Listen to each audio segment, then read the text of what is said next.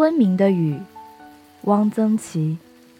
念坤要我给他画一张画，要有昆明的特点。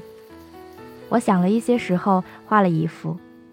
右上角画了一片倒挂着的浓绿的仙人掌，末端开出一朵金色的花。左下画了几朵青头菌和牛肝菌，提了这样几行字：昆明人家常于门头挂仙人掌一片以辟邪。仙人掌悬空倒挂，尚能存活开花。由此可见，仙人掌生命之顽强，亦可见昆明雨季空气之湿润。雨季则有青头菌、牛肝菌，味极鲜鱼。我想念昆明的雨。我以前不知道有所谓雨季，雨季是到昆明以后才有了具体感受的。我不记得昆明的雨季有多长，从几月到几月。好像是相当长的，但是并不使人厌烦，因为是下下停停，停停下下，不是连绵不断下起来没完，而且并不使人气闷。我觉得昆明雨季气压不低，人很舒服。昆明的雨季是明亮的、丰满的，使人动情的。城春草木深，梦夏草木长。昆明的雨季是浓绿的。草木的枝叶里的水分都到了饱和状态，显示出过分的、近于夸张的旺盛。我的那张是写实的，我确实亲眼看见过倒挂着还能开花的仙人掌。旧日昆明人家门头上用引辟邪的，多是这样一些东西：一面小镜子，周围画着八卦，下面便是一片仙人掌，在仙人掌上扎一个洞，用麻线穿了，挂在钉子上。昆明仙人掌多且极肥大，有些人家在菜园的周围种了一圈仙人掌，以代替篱笆。种了仙人掌，猪羊便不敢进园吃菜了。仙人掌有刺，猪和羊怕扎。昆明菌子极多，雨季逛菜市场，随时可以看到各种菌子。最多也最便宜的是牛肝菌。牛肝菌下来的时候，家家饭馆卖炒牛肝菌。连西南联大食堂的桌子上都可以有一碗牛肝菌，色如牛肝，滑嫩鲜香，很好吃。炒牛肝菌需多放蒜，否则容易使人晕倒。青头菌比牛肝菌略贵，这种菌子炒熟了也还是浅绿色的，格调比牛肝菌高。菌中之王是鸡枞，味道鲜浓，无可方比。鸡枞是名贵的山珍。但并不真的贵得惊人，一盘红烧鸡枞的价钱和一碗黄焖鸡不相上下，因为这东西在云南并不难得。有一个笑话，有人从昆明坐火车到成贡，在车上看到地上有一颗鸡枞，他跳下去把鸡枞捡了，紧赶两步还能爬上火车。这笑话用意在说明昆明到成贡的火车之慢，但也说明鸡枞随处可见。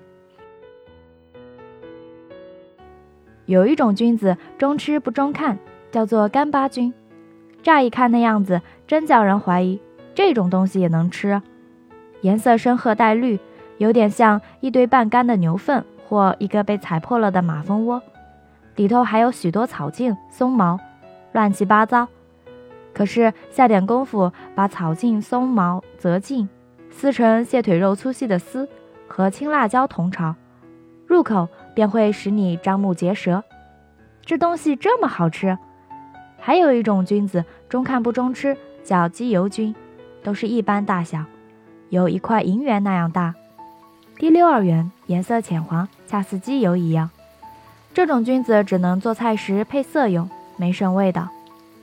雨季的果子是杨梅，卖杨梅的都是苗族女孩子，戴一顶小花帽子，穿着翻尖的绣了满帮花的鞋。坐在人家街石的一角，不时吆喝一声“卖杨梅”，声音娇娇的。他们的声音使昆明的雨季的空气更加柔和了。昆明的杨梅很大，有一个乒乓球那样大，颜色黑红黑红的，叫做火炭梅。这个名字起得真好，真像是一球烧的赤红的火炭，一点都不酸。我吃过苏州洞庭山的杨梅，井冈山的杨梅。好像都比不上昆明的火炭梅。雨季的花是缅桂花，缅桂花即白兰花，北京叫做巴尔兰，这个名字真不好听。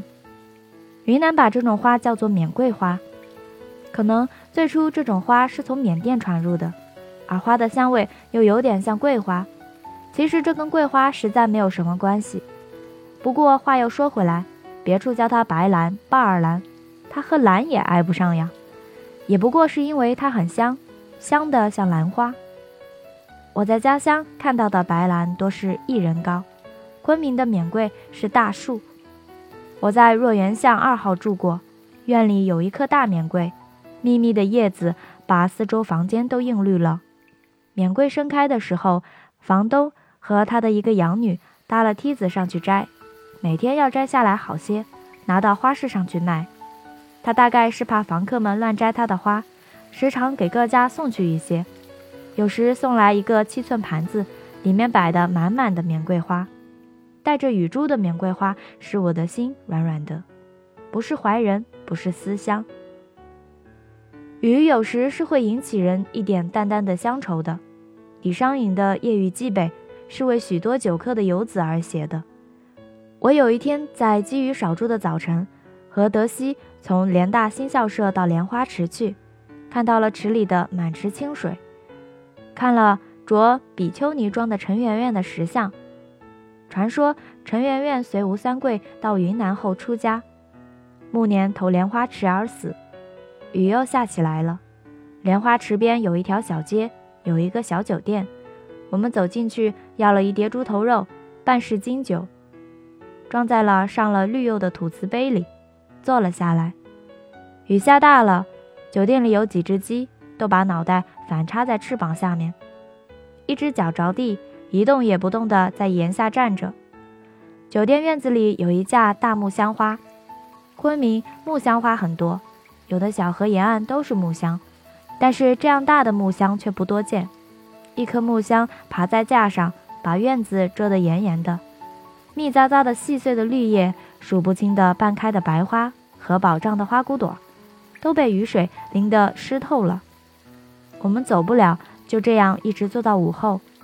四十年后，我还忘不了那天的情味，写了一首诗：莲花池外少行人，野店苔痕一寸深。浊酒一杯天过午，木香花湿雨沉沉。我想念昆明的雨。